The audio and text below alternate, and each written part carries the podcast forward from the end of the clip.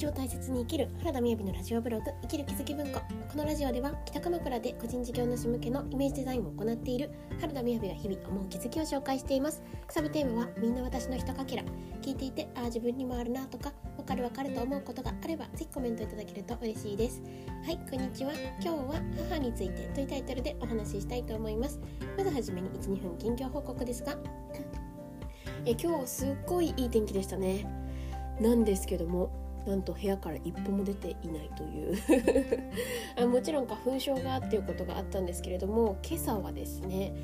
えーと、昨日が夜11時半までですね思考の学校の基礎講座というのを開催しておりましてでその後ですね来週金曜日じゃなかった土曜日から開催するえ3ヶ月のえー、思考の学校の3ヶ月の実践講座がありましてでそちらにご参加いただける方に、あのー、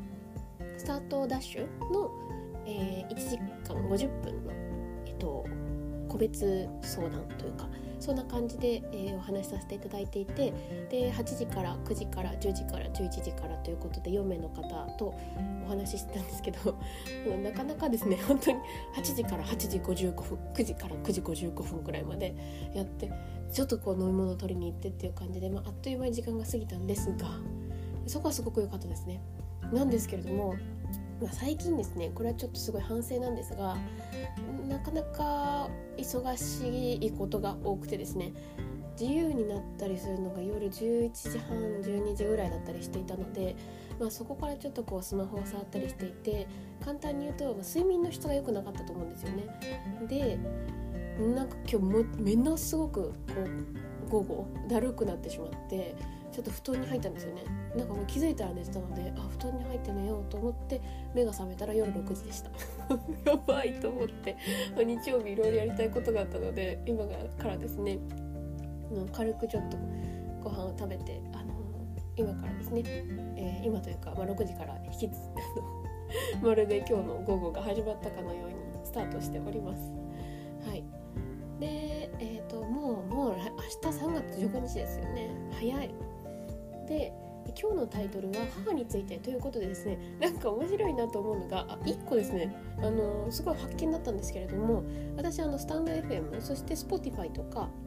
Apple Podcast とかそういったところで同時に配信しておりますがこのスタンド FM はあのいいねの数が分からなくなったんですね。あの個人的に発信するとこの方がいいねしてくださいましたとかもちろんあの来るんですけれども全然気づかなかったんですけどいつぞやから回数個数が分からなくなったのかなとあの表に出てない？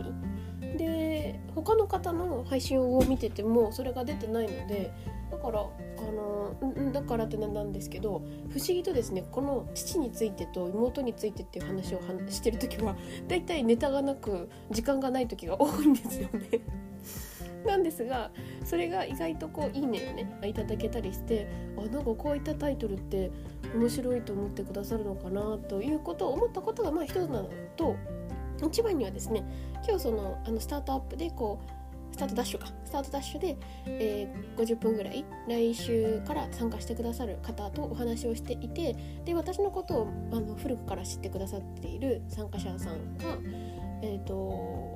この思考の学校を受けて私が一番どんなことが変化したかっていうような話を聞いてくださったんですよね。それでなるほどなるほどって話をしていた時に気づいたことがあったんですよ。でそれは何かというともちろんですねこう例えばうんと家族関係とか、えー、と金銭的なこととか仕事のこととかパートナーシップとか本当に大きな変化がまあこの3年間とってもあったなと思っているんですけれども一その最後に出てきたことは私があの人をこう信頼してなんか心にあることを話せるようになったって話をしたんですよね。ああそうだなそういえばっていう。つまり私はあんまり相談を受けることはあったんだけど自分が心から悩んでることを人に相談するっていうのがあんまりなかったっていうことなんですね。でだけれどあの私はその全部の相談事を、まあ、大体母にしていたなっていう話なんですよね。でそれであそうかそうかそれってびっくりされるんだなと思ったんですけどなんか私にとってじゃあ母ってどういう人だったかっていう話なんですね。で私にとってその母はどういう人かっていうとあの本当に10代私すっごい人生に悩んだんですよね15ぐらいの時に。それはうーんなんか、まあ、その時すごく自己啓発本とかを読んでいたりしましたしなんか生き方についてすっごい考えてたんですよね。でやっぱ人生ってあの最後が必ずあるから自分にとって嬉しい過ごし方をしたいし、まあ、今で言うともっとなんか嫌な言葉で言えばなんかこう間違いを犯したくないみたいな。なんて言うんですかね、うん、コスパ高く行きたいみたいな感じに似てるんですよねだから簡単に言うと急急いでるようなところがあったんですよであのこの今思考の学校っていうところでお話もしてますけれどやっぱこうあ来てくださる方がとてもなんか潜在意識のこととか勉強されたりとか自己自己実現のこととかお詳しかったりするんですが大抵の本は私も昔読んだことがあるんですよね。ででそれはなぜかっていうとやっぱその時にすごいその興味関心があったっていうことなんですが、まあ、そうするとですね大体同年代の人とが興味関心がちょっと違うんですよね。あのドラマの話とかっていうよりも unihipiliとか higher selfとか、まあ、そういった単語の方が身近なわけなんですよね自分にとって本当に関心があるって考えると。で、まあ、そんな私の中私だったからだと思うんですがあの母がやっぱりそういうことに興味がある人でで私にとってなんで母って昔からもう自分の心の中にあることを多分ほぼ100%ぐらい包み隠さず話していた気がします。あの以前ですね私が、えーと、拒食症だった時に実は30キロなんか病院で30キロ以上じゃないと入院だよって言われた時に、えーと、お水をねたくさん飲んで重りを持って30キロだったっていう話をしたことがあってでそれを母に話してなかったんだっていう話をしたことがあったんですけれど逆を言えばですねそのこと以外は話さなかったことはないくらいなんか昔から自分の中にあることを全部話させてもらってる存在だったなと思います。なんかものすごい感覚としてに言ってるのはあのクラウド？自分の中にある気持ちとか考えがこうクラウドに上がってるとしたらそれは母に上がってるみたいな。だからなんかそれはこう確実にあるぐらいの,、まあ、あの私にとって母ってそういう人なんですよね。で、えーと、今年に入ってからですけど何かあそうそうそう母について私の母ってあんまりお母さんっぽさがすごく強くあるわけじゃなかったんですよね。でそれについて私がモヤモヤすごい思っていた時期があったんですけどなんでもっとお母さんらしくしてよみたいなでもですねあのうんとこの思考の学校っていうのをする中で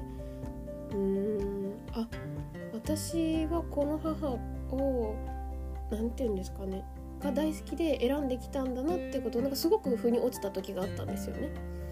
でその夜明けというかそれが明けた日に洗濯物を自分が干してた時になんか不思議なこう不思議ななんだなんだろうなんかイメージが湧いてきたんですね。でそれは何かっていうと どういう考えがいろいろあるか人によると思うんですけどねあのなんか雲の上にいる感じなんですよ。なんかよくあのえっとなんだっけ体内記憶がある方の話とかもなんか生まれる前に雲の上に行ってでこのお母さんがいいなって言ってそれでこう飛び込むような感じで滑り台だったかな。なんかそれでこう生まれるんだよみたいな話を、ね、したりする方がいらっしゃるって聞いたことがあるんですけどちょっとそれに近いまあその話聞いてるからそのイメージになってると思うんですけどあのそういう感じででなんか最高に面白いのがあのなんかですね私と母はですねすごく仲がいいんですねその雲の上の方で。それで なんか名案を思いつくわけですよ。でじゃああの私が子供っぽいお母さんになってで私が大人っぽい長女になるからそしたらなんかずっといろんなこと楽しめるよねみたいななんでかよくわからないですけどまあ確かに兄弟兄弟だと人生のこう同じように人生ステージがそれぞれあるので例えば私の真ん中の妹は今子育てをしてますけどでも私は独立起業をしていたりすると、まあ、それはそれで同年代すぎて必死で、まあ、ちょっとこう疎遠になったりするんですよね。別に全く連絡しないわけじゃないですけど。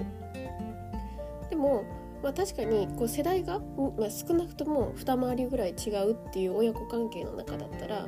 なんかこうずっと関わり続けることができる？みたいなそういうイメージがあるのか全然わかんないんですけどとりあえずあのうんうんとそういった設定にすることによってこのあのとっても趣味が合う2人が最高に人生を楽しくずっと遊ぶように過ごせるじゃないかみたいななんかそういう話し合いをしてるようなイメージがあってめっちゃ面白いなと思ったんですよね。まあ、なので私にとって母とはどういう人かっていうとうんもちろんそのなんか何ていうんですかねお母さんらしいみたいなところじゃない反面のところで型にはまった話をしないので私の随所随所の人生の中で転機になるような時に人生したくないことしてることほど暇じゃないんだよみたいなこととか、そういった言葉をもらったりして私がこう生きる指針になってるなっていうこととまあなんかこ何を話してもきっと大丈夫って安心感があるんじゃないですかねだから私すごく恵まれてるなとさっき思ったんですけどなんかこう論理っていうことと感性っていうことがあった時にやっぱなんかいつも迷い事って論理とこの感性の間にある感じなんですよね。特にこの感性みたいなところは人に話しにくかったりしてでそれを包みなく母に話をしてでなんか論理はいつも父に話をするような感じなんですよね。だからなんかこう心のことは母に話して行動についてはいつも父に話すみたいな別にこう母に隠してるわけじゃないんですけどなんかそういう感じでうんなんかまるで友達友達って言ったら変なんですけどでも多分家族公認で一番趣味が近いような感じなんじゃないですかね。うん、だからなんとなく母がこれ面白いと思うよっていうものは結構問答無用でやってみようかなって思ったりするんですけどなんかそうですね最近だったらファスティングとか声の声楽とかもなんか別に話を聞いた後にこうお金とかそういうもので他の他者さんとか見比べることはもちろんないようになんか母が興味があるならやってみようかなみたいなことは結構多いですね。という感じでもう12分じゃないですかね。はいそんな感じで私にとって母とはという話をさせていただきました。それでは今日も聞いていただいてありがとうございます。バイバーイ。